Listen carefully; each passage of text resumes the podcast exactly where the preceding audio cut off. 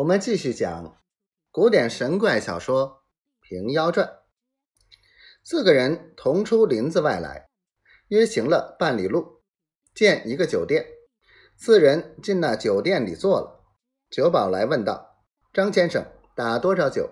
先生道：“打四角酒来，有鸡回一只与我们吃。”酒保道：“街市远，没回处。”先生道：“又没甚蔬菜。”如何下的酒？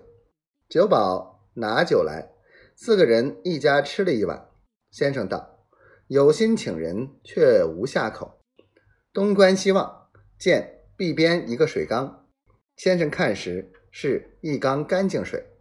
先生袖里取出一葫芦来，拔了塞儿，抖出一碗白药来，放在水缸里。一先去凳上坐了，叫酒保来道。我们四个如何吃的淡酒？我方才将下口放在你水缸里，与我将去煮来。酒保道：“张先生，你四个空手进来，不曾见什么下口。”先生道：“你自去水缸里看。”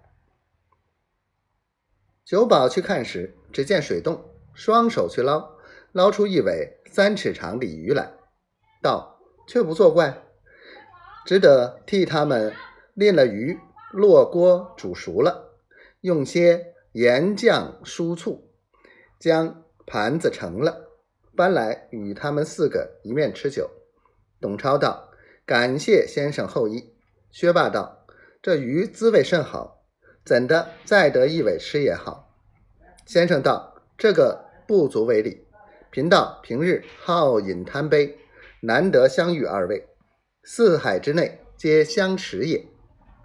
若不嫌弃，同到贫道院中尽醉方休。来日启程，不知二位尊意如何？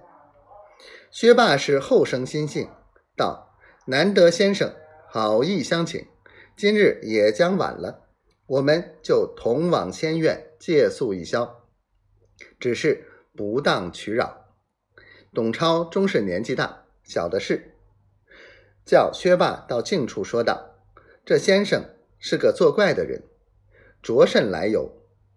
同他去道院中去。”薛霸道：“董大哥，你空活这许多年纪，不识的事。这酒店里主人家也认得他，但有差池，只问酒店里要人。”董超道：“也说的是，先生还了酒钱。”四个人离了酒店，一路说些闲话，不知行了多少路。只见那先生用手一指道：“这个便是贫道小安。”董超看时，好做毛安，不甚大，盖的团簇，安前安后，没一个人家，两个便有些心仪。